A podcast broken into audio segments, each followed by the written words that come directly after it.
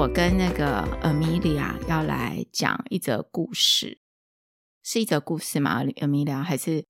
呃很多几个故事，好几个故事，对。但是呢，是跟这个 FDA 是美国 FDA 吗？还是是美国的 FDA？OK，FDA、okay, 的相关的一些故事。然后呢，在这个之前呢，我要先分享一个，就是发生在我自己身上的事情，就是。我昨天出去逛街的时候，把手机弄丢了，然后就 就是就非常紧张。其实弄丢的时候超紧张的，然后而且我是已经上了摩托车之后，已经在行进中才发现说手机弄丢了，然后后来就到处找，就就没有找到，然后又骑，就是又回去原来停车的地方，结果也没有找到，然后后来呢？结果呢，我的手机是被民众，就是其他人，他也是在那个地方逛街，然后他把他送去那个警察局。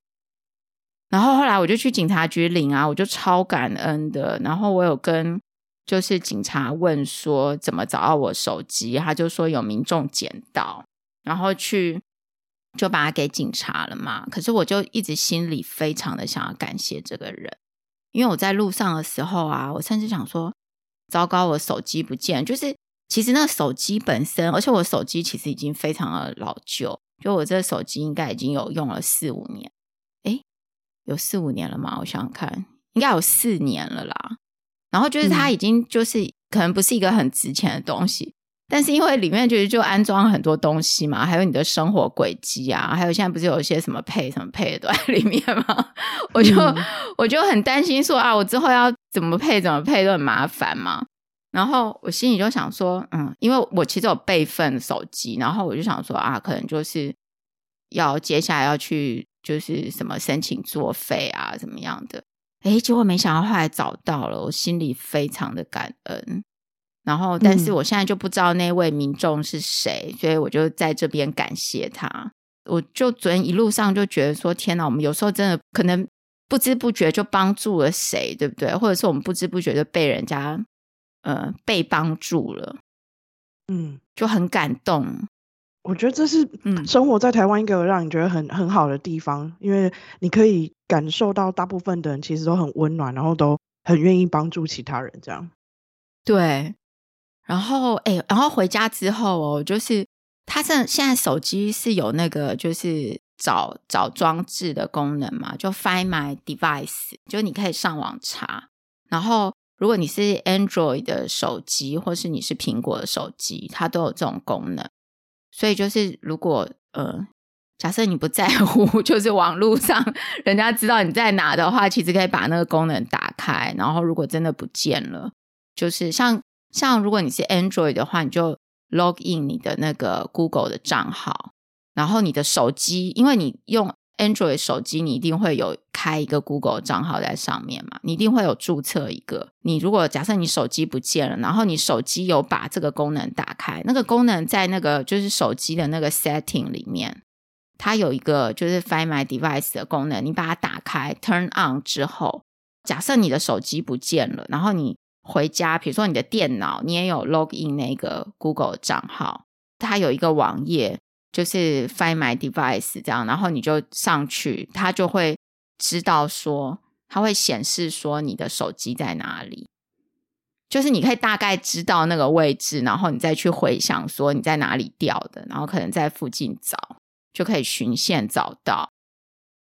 或者是说他已经被某一个人 捡去送去警察局，这样像我这样子。不过我昨天真的好感恩哦，我真的觉得虚惊一场，就是觉得能够呃，真的非常感感谢这一位帮我捡到我手机的。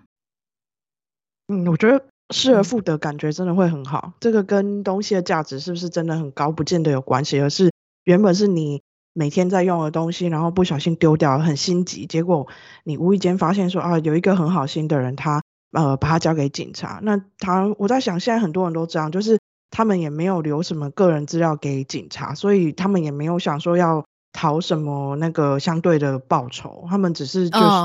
举手之劳。对，你知道我昨天拿到手机的时候，哎，我这样会不会闲聊太多？一直没有讲 FDA 的事情。就是我昨天拿到这手机的时候，我就想到我小时候去看电影啊，我在那个电影院的椅子下面，就是我也捡到过五十块，然后我还把那五十块拿去警察，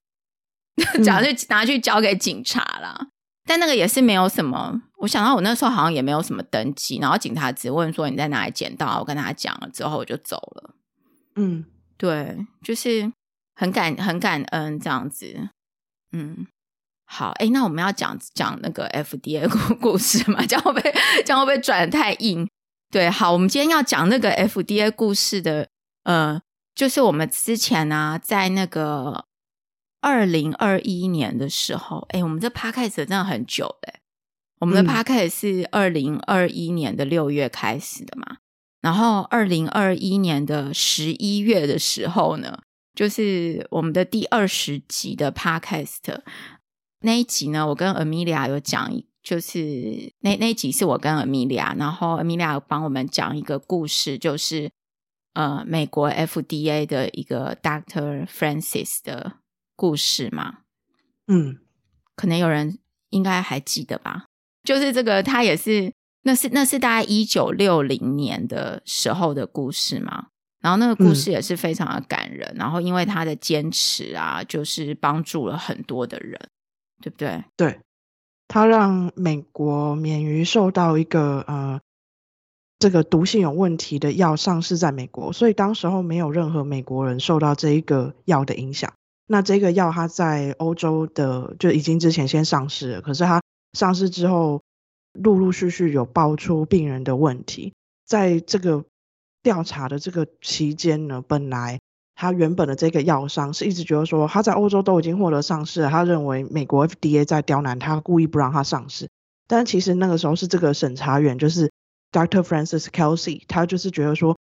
他认为呃关于毒性的那个。报告做的不够，研究做的不够，所以他没有被说服。结果就在他们这个争执的这个期间，因为在欧洲有越来越多病人的问题被报道出来，所以事后我们才发现说，那个时候 Francis 他的这个坚持是有道理的。那他其实就变成是 FDA 审查员里面大家一直很很记得的这个案子，就是说你用你的专业操守跟你的这个实际的专业判断去看这个产品是不是安全跟有效，嗯。嗯对，然后这个 Francis 的故事，呃，之前就是 Amelia 有提到说要往前讲嘛，不知道大家会不会有兴趣，就是说为什么会有 FDA 这件事情？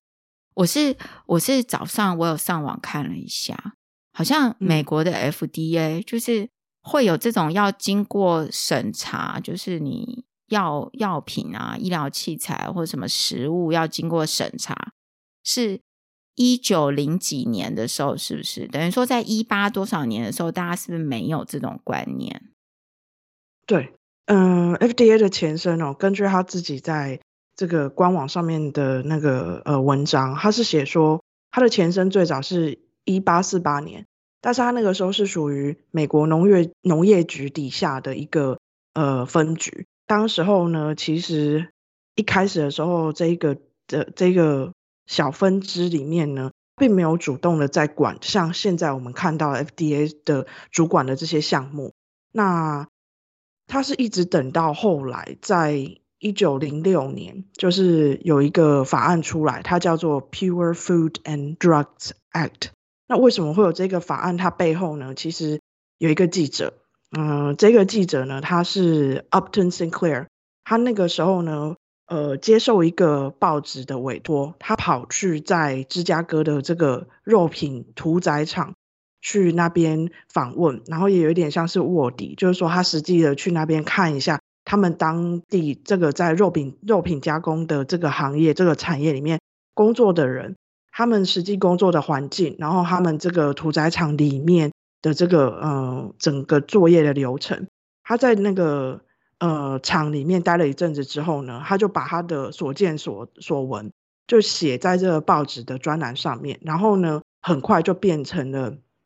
一本书。那这一本书呢，其实是被归类于小说，但是因为大家知道说他当时候是因为接受报纸的委托，他其实是真的跑去蹲点，在芝加哥的一个嗯好几个这个这个屠宰场那边有去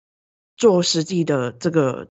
也不能说采访啊，虽然说他有一点采访，他后来把他实际上写出了那个那个当时候的就业的情况。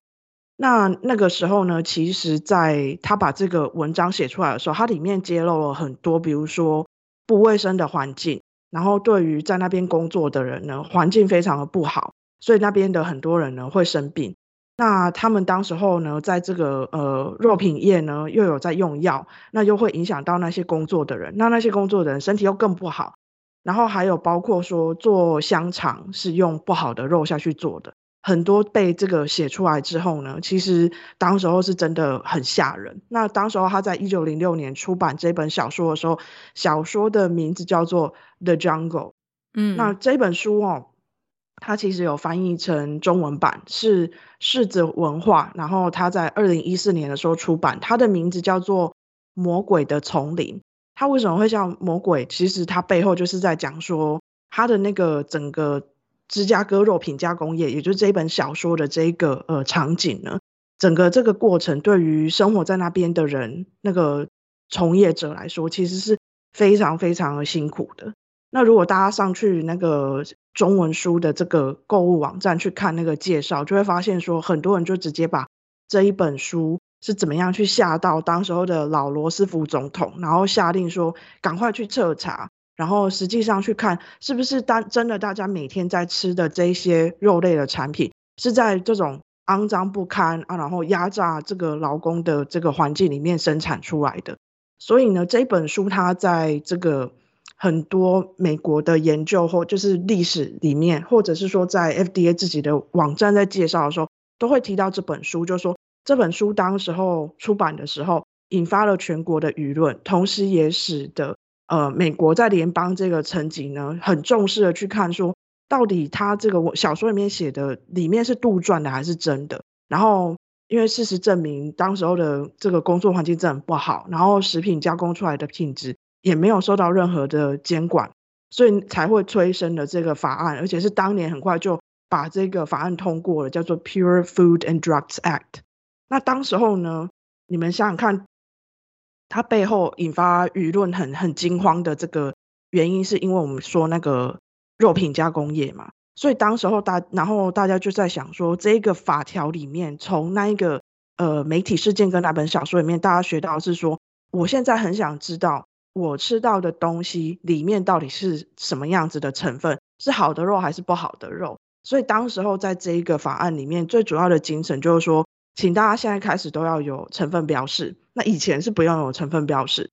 嗯，那这一件事情呢，其实当时候就有引发很多的争论，但是呢，也变成说大家会知道说，它的这个立法里面，如果你只是说你要标示，那这个这个管理的这个范围到底是够还是不够？我接下来可以讲有好几个例子。而且这个例子哦，其实是很特别的，就是说后续当一九零六年这个法案成立之后，它同时也成立了美国的 FDA。那 FDA 为什么我们要讲？就是因为它是属于联邦层级的，然后是一个大的政府组织，正式的编制。然后呢，它就是专门要来管，包括药品、包括食品、食品添加物啊。后续它有一直扩张它那个监管的。呃，这个产品，那后来当然就有包括化妆品，甚至包括宠物用的食品等等等等这样。嗯、那但是呢，一开始一九零六年的这个法案呢，它一开始写的这个内文呢，并没有给 FDA 非常大的权利。结果呢，当初在这个呃 FDA 前身工作，后来也进入 FDA 这个组织里面工作的某一些很有心的人，他们就开始发现说，FDA 出来管只是。让大家要写成分标示，可是呢，它有一些很明显的法条上面的问题，比如说第一个，它可以夸大宣称它的各项疗效，嗯，但是呢，这个在刚刚我们提到一九零六年法案里面，并没有说疗效要怎么样，所以呢，它只要照实把它的成分写出来哦，但是它疗效它可以写得天花乱坠，它可以骗人，然后这些东西呢不违法。就没有约束就对了。那时候没有约束，嗯，因为法案没写到，没有说要管，嗯、所以呢，呃，大家这如果说早期的一些药的那个那个广告啊，你们就会发现，现以我们现在的眼光回去看，就会发现说，那个时候真的是任何成分哦，因为有成分标示，对不对？任何成分可以宣称全部都是治百病，然后都没有任何基础，有一些就是很离谱。所以呢，呃，FDA 自己的历史，包括如果大家去 YouTube 上面找 FDA，你可以去找哦，他自己有做一个小小他自己的历史回顾影片，里面就有提到说，当时候 FDA 负责对外教育的那个呃单位，他们策划了一个巡回的展览，在全美国各地这样子巡回展。那他到底准备什么展览呢？嗯，很有趣，他把当时候在市面上流通，而且大家都知道的一些呃产产品，不管他宣称说它是药，还是他宣称它是食品，还是它是化妆品，就有很多非常奇怪的现象，然后有非常多没有根据的宣称，这样。那这个 FDA 就是把这一些产品集中起来，然后做一个呃巡回的展览。就当时候，美国第一夫人呢就去看了这个展览，然后当然就会发媒体记者去跟嘛。嗯，结果这个媒体记者跟完了之后呢，他就赶快写那个报纸，就把这个展览的事情写给大家知道说，说请大家知道几月几号到几月几号在这边有一个展览是美国 FDA 策划的。然后呢，这一个嗯记者下的标题非常的耸动，记者标题写说这是美国的恐怖屋 Chamber of Horrors。那到底在恐怖什么？恐怖的就是这个记者发现，FDA 所有列展的这些产品呢，他们存在他们的呃这个呃标示成分虽然都有写出来，可是他们的宣称都非常的离谱，然后而且呢，他们都有非常多的问题。然后呢，呃，我我觉得可以分享几个例子哦，比如说这在这个呃化妆品里面，他们就有提到有一个是说。大家想要那个眉毛或者是睫毛，想要让它变得很浓密，有没有？然后像它让它变得颜色比较深，因为这样看起来眼睛比较大，然后眉形比较明显。所以当时候就有一个产品呢，它就是标榜说你可以插在你的眼睫毛，还有插在你的眉毛这样子。嗯，眼睫毛跟眉毛，嗯，对。然后结果呢，它其实呢里面是有含有非常毒的这个化学成分。而且呢，当时候后来陆陆续续各美国好几个地方呢，都已经有医生开始在发表说，我们发现有人脱毛，比如说他眼睫毛或他眉毛掉了，哦、还有很严重的是，对，还有很严重的是，有的人视力受到影响，然后呢，有的人后来其实失明了，甚至呢，至少有一个人最后是呃死亡了。天哪，擦个睫毛眼睫毛膏搞到死亡，对。但是呢，重点来了。如果我们以当时候一九零六年的这个法条来看的话，如果这个厂商他有把他所有的成分全部都列出来，他没有违法，他已经害死人哦。为什么？嗯，大家可以想象，因为那个时候并没有一个思考，就是说，你除了把它标示出来，你还要看看你成分是不是安全啊。当时候真的是没有这个想法。那我我现在要提的是，从一九零六年，然后 FDA 成立之后。当时候大家只能够针对你成分是不是有标示，你成分是不是标示呃有造假，这只是现在那当时候法律给 FDA 可以有的这个职责而已。等到 FDA 在一九三三年去策划这一个呃恐怖屋的展览的时候，我们刚刚讲那个化妆品的那一个例子，已经不晓得害到多少人。还有一个是药品的例子，如果我们把它讲出来，现在就会觉得说这在。太不可思议了，因为那个时候这个产品是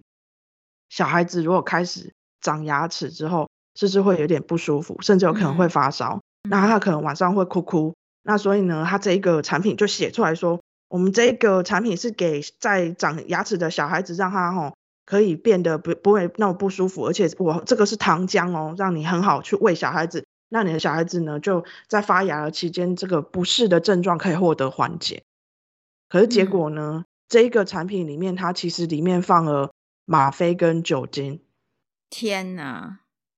以我们现在来看，都觉得很不可思议。啊、但是当时候的人就想说：啊，你就是把小孩子这样子让他那个结石，因为吗啡我们现在知道它是管制药品嘛。就是还有酒精是不能够给这么小的小孩子用的嘛。但是当时候显然这些小孩子是，诶，被弄醉倒了，或者甚至被轻微的受到这个麻醉药物的影响，止痛了这样子。但是当时候就是因为没有这个管制的概念，所以那个时候调出来之后就觉得说，诶，这糖浆给小孩子喝下去之后，小孩子真的会变安静诶。我听起来以前是不是没有副作用这种概念，或者是说有没有毒这种概念？就是只要暂时不会死，就是可以用这样。哎呀，而且现在眼下看起来有效，哎，感觉就可以。对。而且当时候大家都大肆做广告哦，然后大家也在想想看，那个时候的时代背景是，呃，一战以后，然后呢，很多的工商业复苏，前面有一段那个啦，那个那个大萧条。但是后来是 baby boomer 起来了，就是战后婴儿潮起来，嗯、然后大家开始很一直在产业转型，然后很多人就是工作变忙碌了，然后那个生活压力变大了，所以大家就会无形中有很多这里不舒服那里不舒服的那种亚健康的状态，然后呢又有很多人，因为当时候这个药这个是没有受到很明确的监管的，所以有一些人调出一些什么，然后觉得好像在什么。产什么情况下有效就可以卖，所以那个时候在市面上有非常多没有受过监管，而且不知道是不是安全的产品，就大量的在流通。那这个也就是那个时候 FDA 其实它某种程度想要跟民众沟通的时候，他把这些很有名的例子收起来。我我还有一个例子，其实是现在听起来觉得很很残忍，但是当时候是事实存在的，就是呃有有一个厂商他在卖那个。含有活性 （radioactive） 的水，我们说 radioactive 就是含有辐射的。嗯，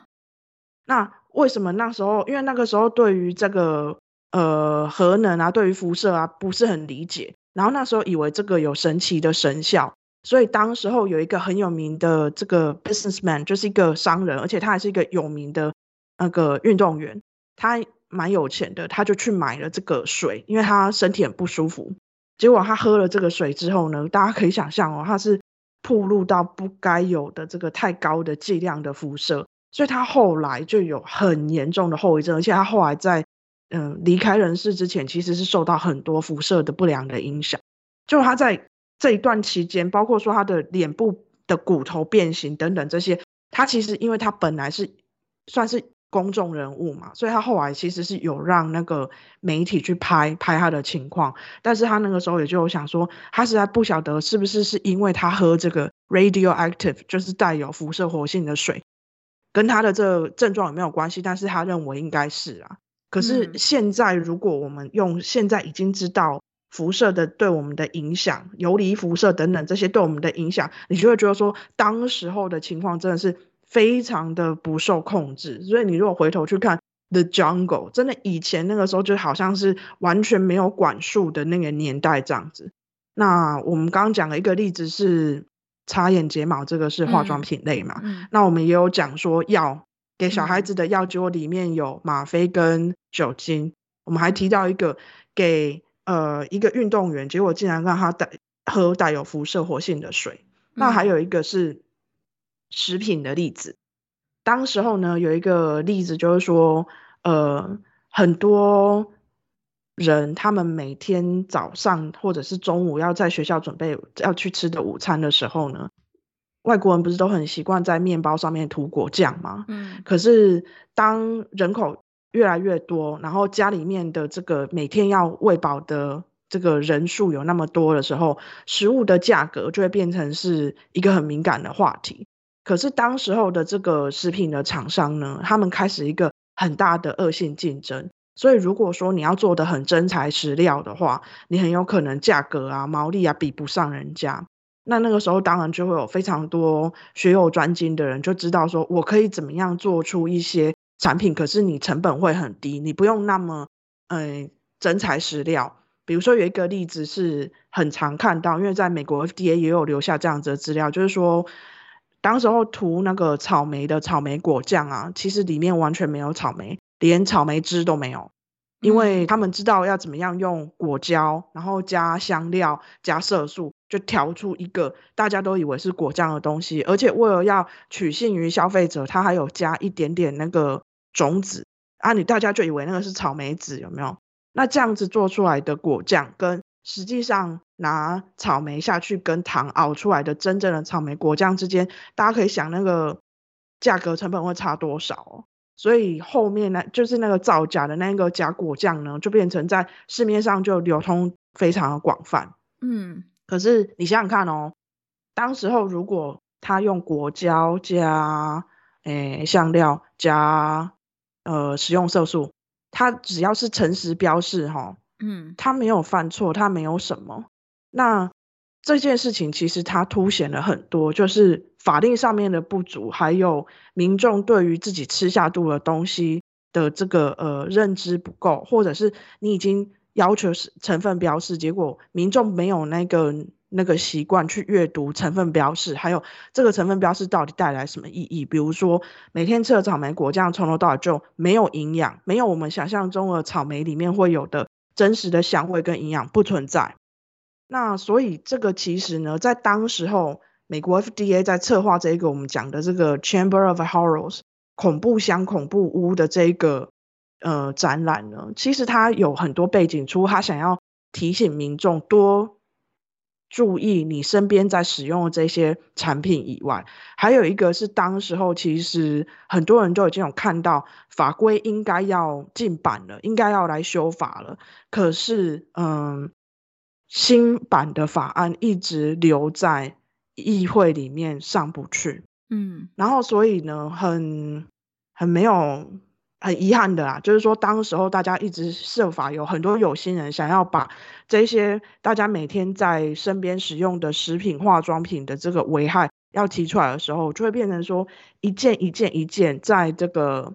报章杂志里面可能看得到，可是当时候没有引发强烈的这个。民众的呼声说应该来修法了，嗯、所以大概在一九零六之后到一九三七年之间，虽然陆陆续续有一些法案出来，可是他们都没有真正的去帮 FDA 扩权，去解决我刚刚讲的其中一个问题，就是说你有乖乖的标示你的成分，可是你成分里面不安全没有用啊。嗯、那一直等到一九三七年的时候呢，那一年的秋天吧。就有一个产品，大家可以想象，一九三七年是什么样子？一九三七年是盘尼西林已经出来了，可是当时候还没有那个能力可以量产，让非常多人都可以很便宜、很快速的拿到盘尼西林。然后那个时候呢，诶，抗生素也已经出来了，可是并不是说做的可以又便宜又好。当时候呢，就有一个磺胺类的抗生素呢，就。它本身这个抗生素已经被合成出来，而且已经被确认是可以用，就是可以做抗生素使用。可是当时候呢，又有很多这个市场的反应，就是说你这个抗生素呢，可不可以把它做成是糖浆？因为这样子呢，给小孩子或者给不喜欢吃药的大人呢，比较好服用。嗯，所以当这个抗生素呢，它的名字叫做 Sovinilamide 磺胺类抗生素，它刚开始出来的时候，它是定剂或者是它是粉状的时候，问题不大。可是呢，等到呃，在美国的某一个药厂，就是 S E 啊、呃、Messenger 这一个药厂呢，他想说，好，那我要把磺胺类这个抗生素做成是糖浆的这个剂型的时候，他就请他们公司的那个呃化学家去研究嘛，就他们就找到了一个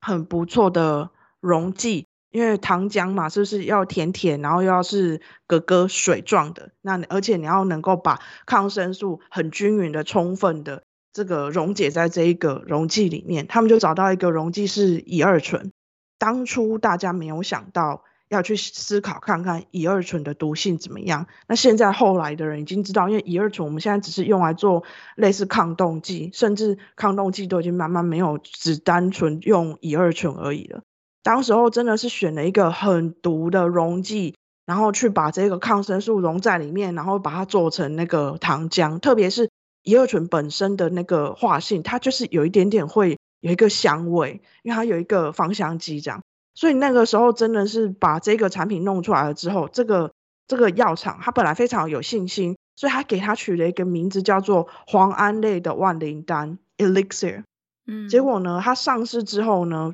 非常的可怕，因为他当时候呃害了很多人，因为乙二醇这个嗯、溶剂的毒的关系，所以喝了这个糖浆的病患，他们的第一个通常都是他们的肾会出现问题，因为肝去代谢之后产出来的这有毒的物质，会第一个去让我们的肾功能有很大的损伤。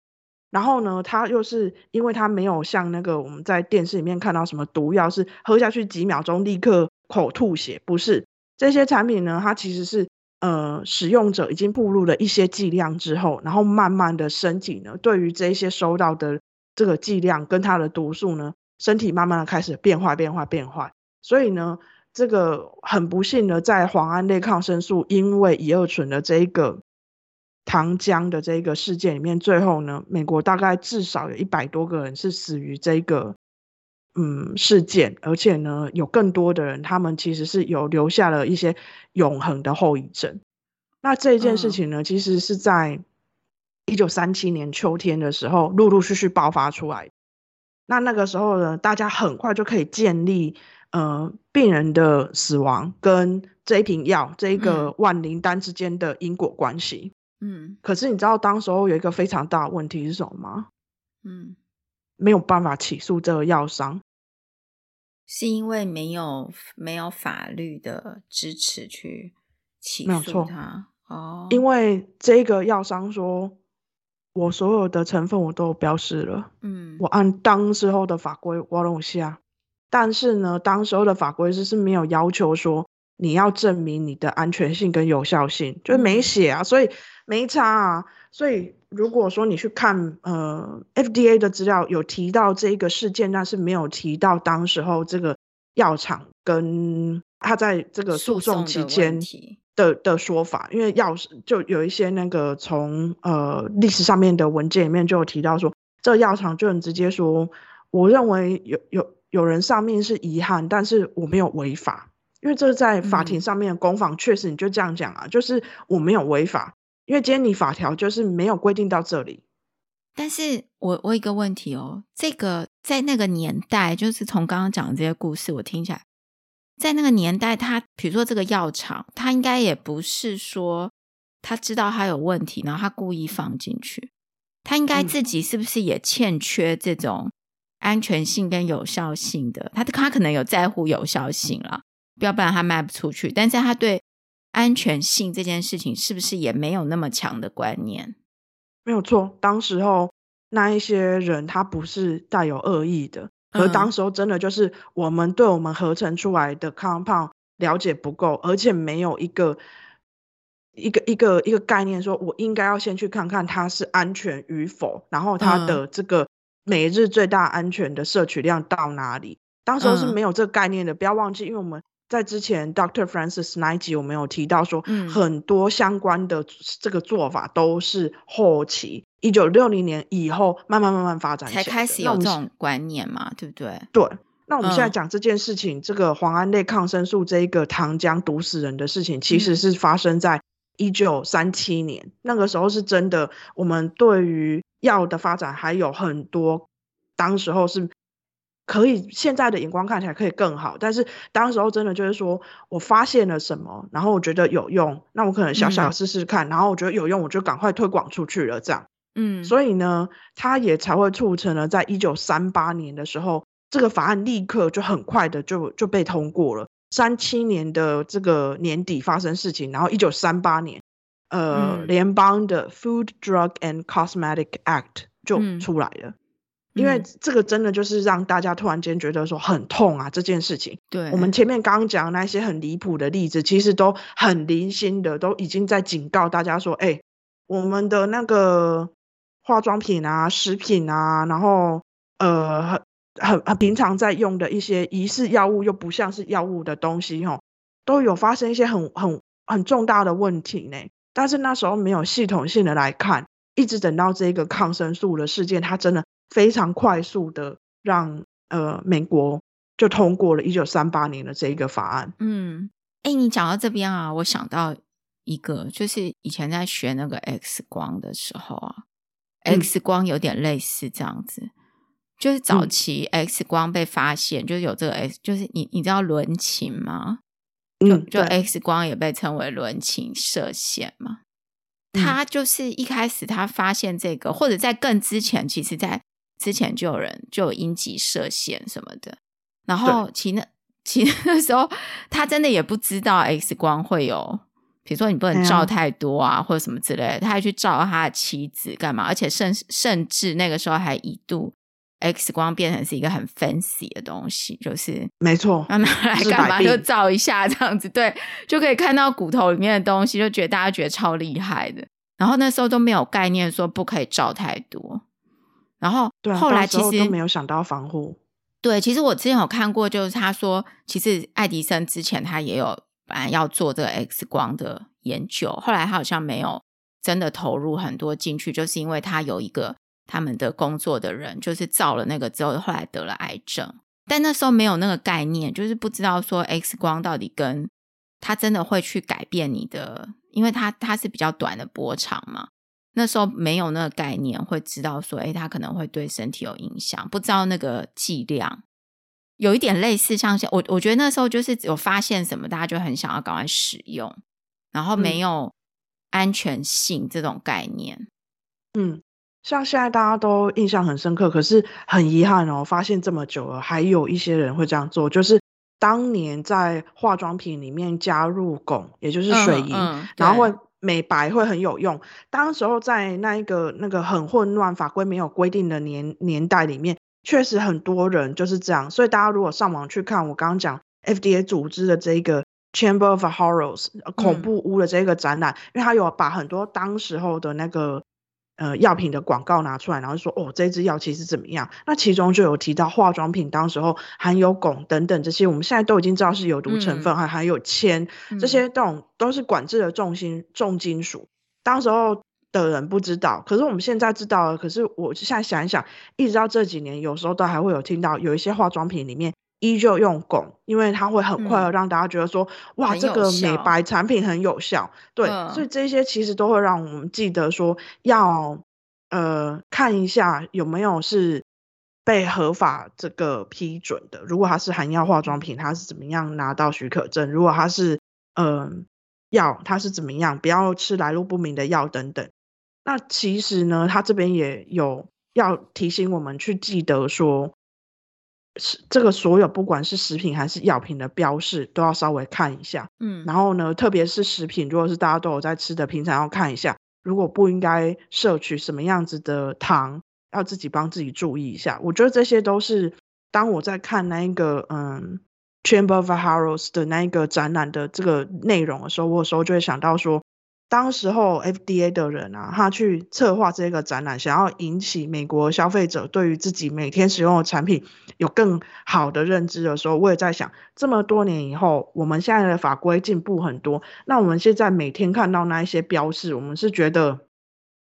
都看了有看没有看懂吗？还是我们已经觉得如垮如紧啊，所以我们就干脆不看好了？那大家对于自己要怎么样阅读这些标示，是不是有一些呃概念呢？我觉得我想要分享一下，就是你看美国 FDA 的网站上面就有很多是提到说你要怎么样阅读。其实我们国家就是我们那个呃食药署，然后也在它的网页上面也会有介绍说怎么样去阅读这一些呃食品标示等等，让大家对于自己的每天生活上曝露到的不一样的化学产品、化学成分有更好的认识。嗯，这个。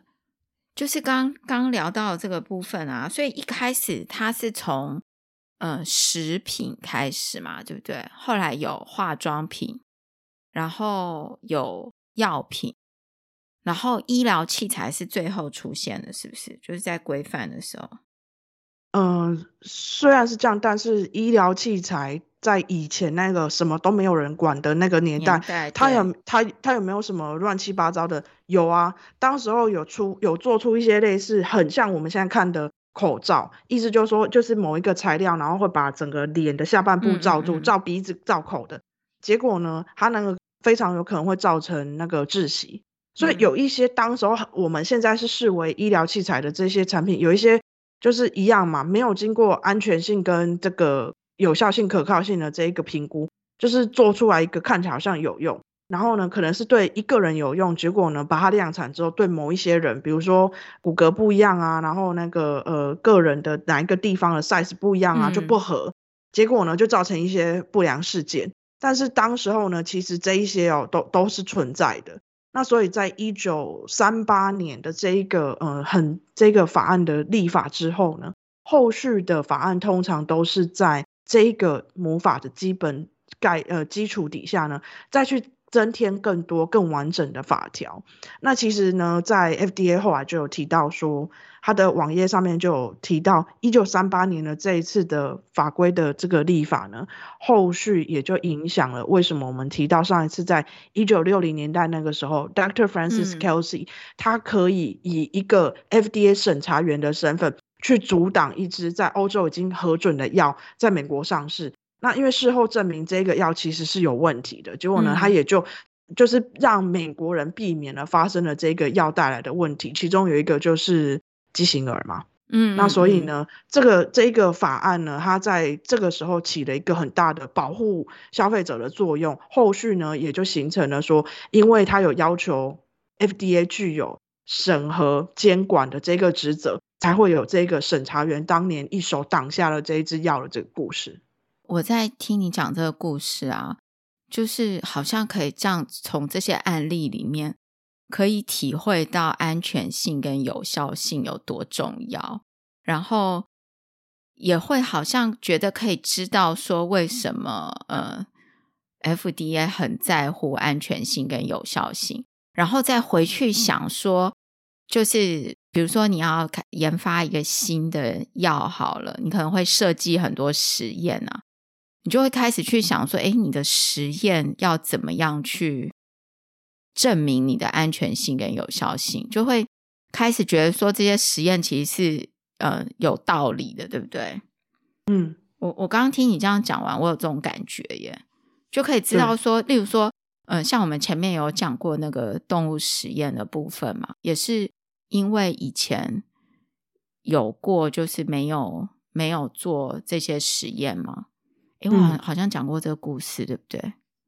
有你有，你有跟我一起讲吗？还是我自己讲？我有点忘记了。好像有个这个故事，就是也是那个时候没有实验，然后也是有人就是牺牲了，然后后来才开始说，那不然要用动物实验。但是现在的科技又不一样了，现在大家又觉得动物实验可能有太多动物被牺牲，然后就要有 alternative 的方法来做实验嘛。然后那个时候，刚刚你讲那个一九零几年的时候，我觉得那时候没有这个，嗯，就是安全性的观念。但是那个时候是不是也是那时候的科技？就那时候的实验技术，可能也没那么容易去验证，对不对？对，但是你想想看，这些都是奠基在科学的突飞猛进的演进进展。你想想看，当时候那个年代哦，其实是属于去帮产妇接生的人不知道我应该洗手啊。Oh, 当时候、嗯、记得吗？还有我们花了多少年去搞清楚到底什么叫做感染，细菌感染还是病毒感染？嗯嗯、在那之前有非常多不同的致病学说，嗯、一直等到后来我们发现了细菌，然后后来有抗生素。那它背后的这一些科学，我们开始发展的越多，我们就越知道说我们怎么做等等。嗯、还有我们的化学合成的技术也有很大的突破之后，慢慢的开始。所以我觉得这些都是他们的发展是肩并肩的在一起的。那当时候更早期，那时候我们现在觉得太离谱了吧？我不是说是特定的呃医护人员，是当时候从事接生的人，有很多可能不见得是我们现在想象中的。妇产科医生，或者是某些国家是选择助产士，嗯、就是当时候从业做做接生的这件事情呢，确实当时候不晓得有这一个预防感染的这一个呃做法，最简单的就是洗手，当时候真的就是不知道，所以没有做啊，嗯，所以我我觉得这些都是奠基在当时候我们的呃知识进展到哪里，嗯，就是也奠基在这个科学，对你讲的没错，就是也奠基在科学的发展上面，就是当你的。科学知道的东西越多的时候，才会有这些观念出来。假设都不知道，对就是当初可能也不是。例如说，例如说照 X 光这件事情，其实就是真的不知道它不能照，太多，对不对？然后就发现这东西就超开心的，然后就一直照。但是就是无知，但他也不是说故意要害人或者是什么的。不过有这个，就是 FDA 开始发现这些东西，然后把它变成一个呃法规，然后要大家去遵守。我现在在想说，未来会不会又发生什么事情，然后就会有新的新的规定出来？一直都有，我们有一些嗯。新的挑战是来自于科技，比如说 AI 怎么应用。现在是不是这几年大家都在讨论？嗯嗯，你应用在那个医学诊断的时候要怎么审？那要怎么证明？那或者是我最近在做的一个是 in vitro 的 BE 啊、呃、bioequivalence，或者是甚至是 in vitro 的 PK。那我们在动物里面，我们在人体里面，我们去抽血，然后去看它是不是。bioequivalent，或者是我想要看它的这个药物动力学。当这一些的这个呃科学基础我们都建立得很完备之后，如果现在我又要回头去，我我要去发展另外一个东西，我用 in vitro 的方法来做，可不可以？我就可以省掉说我去嗯找很多这个受试者来试药等等。结果呢，我们最近就有遇到一个，比如说好不容易做了 in vitro BE 之后呢，嗯、那就送给。加拿大的这个官方单位跟送给美国的官方单位，也就是 FDA，嗯，结果加拿大那边他接受了，他说，嗯，我我接受你的 BE，你可以不用去找实际找人人来做了，嗯，但是呢，美国那边呢，他审一审之后，他还是发了问题，而且最后甚至讨论完之后，我们决定还是要去做传统的，就是找人类来来来给药，然后来抽血这样子的 BE。所以呢，你说我们有没有一直在遇到新的挑战？我认为是有，然后只是看你现在在做什么，或者是我几年前有遇到一个产品，做了很多年之后，那个 compound 太贵了，甚至有中间有换手，从小公司卖给大公司，最后是两家很大的公司一起合资下去，嗯，发展这个药品，然后也好不容易拿到它的呃核准，美国跟欧盟都核准了，结果上市之后没多久。当时候在临床的末期看到的一个问题，在上市之后出来了，大家吓到就临时全球下市，因为当时候在临床试验的期间有发现患者会有想要取走自己生命的这个念头，有的甚至有付诸行动。啊、那后来等到上市之后，发现真的有这个通报的时候，药厂就觉得不行不行不行，所以。花了那么多年的时间让它真的过了，结果最后在上市没多久，立刻全部收回来，这也是发生的。那有很多我们现在在做的一些呃精神方面的药物跟神经内科某些药物，在这件事情上面，你就会变成是要很仔细的去想，然后要很仔细的去设计那个实验，试图能够知道的越多越好，不希望在后期的时候才发现这件事情真的会发生这样子。这个呃。我我这样会不会突然问了一个 问题？很奇怪，就是我真的很想知道，在一九零几年之前，就美国发生这件事情之前，嗯、其他的国家有没有人有这样的概念？有。如果我们要讲很多，比如说欧洲某些国家的，嗯、在形成欧盟以前，欧欧洲各国自己都有自己的法规监管单位嘛，那或者是其他的国家。多多少少大家都有吸取一些类似这样子的教训呢。嗯，但是像真的把它弄成一个什么药，我我只是在想说，比如说像那个什么以前清朝啊，或是什么，他们有这样吗？嗯、好像没有哈，没有学过，或许有，不知道，没有听过。这个我真的不知道。嗯，因为像是嗯，好，你说你说，你说没有，我我想到像那个。中药啊，就以前古代啦，不是说现在的哦，是说以前古代不是都会去那个药房就抓药吗？嗯，但是那个时候抓药就是没有这个概念，对不对？嗯，我觉得如果有机会的话，我们可以去邀请一些人来讨论那个、嗯、呃呃科学中药在台湾的整个这个法规的严格，我觉得你就会有有有很多类似这这这样子的讨论。我觉得这或许可以做另外单独的一集，因为我我我在想啊，以前那个不是有那个什么藏医吗？对，你有在电视上看过藏医这个吗？我去藏区旅行的时候，哦啊、他们有他们的博物馆。嗯，我进去看了之后，我整个就是完全走不出来。哎，虽然我印象非常深刻，我那天去那个博物馆的时候，几乎没有几个人在里面参观。嗯、可是我觉得我很幸运，因为这样子我就会可以不受其他人打扰，一个一个慢慢看。然后到我想看的展区，我想要在那边站很久就站很久。因为我那个时候读到那个藏医的整个他们的宇宙观就非常的不一样，然后有很多故事嘛。嗯所以，我那时候到他们的藏医博物馆去看，那个博物馆里面去收收藏早期的时候他们的人体解剖图，他们曾经用过的不一样的呃医疗器械。我不用医疗器材，是因为我觉得那是某种器械，但是、嗯、你知道吗？那是当年没有没有法规单位在管的时候，他们用的一些真的就是只能叫器械啦。那他不是有领那个许可证的那种医疗器材，然后还有他们用的各式各样不一样的所谓的。藏医的药等等，我觉得这都非常有趣，而且藏医一直到现在是还存在，然后它的教育也还存在。那它或许不是很被广为在世界各国里面使用，但是它也确实是一个知识体系。嗯，我我就是在想说啊，我们刚刚一直在讨论，就是安全性跟有效性怎么样被正式变成一个被管理，然后借由法规来。管理安全性跟有效性嘛，然后有管理，有纳入了这个食品、化妆品，然后药品、医疗器材这些东西。然后刚才我们刚才你讲的这些故事都是在美国发生的，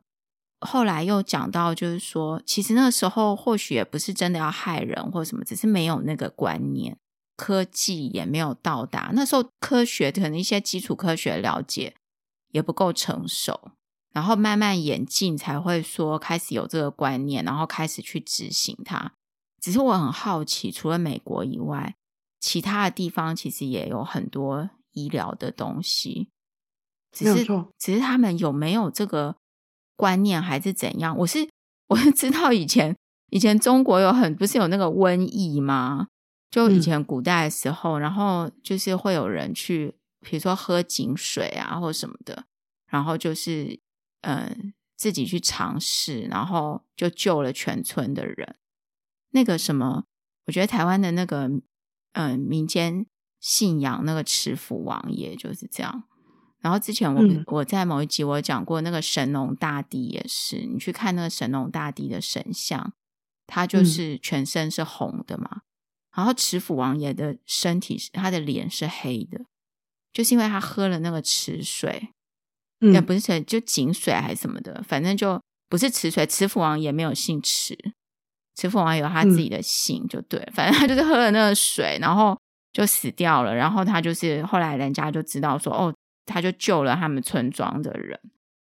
哎，我这样讲这个话，这个好像有点离题，对不对？突然想到这件事情，就是说以前。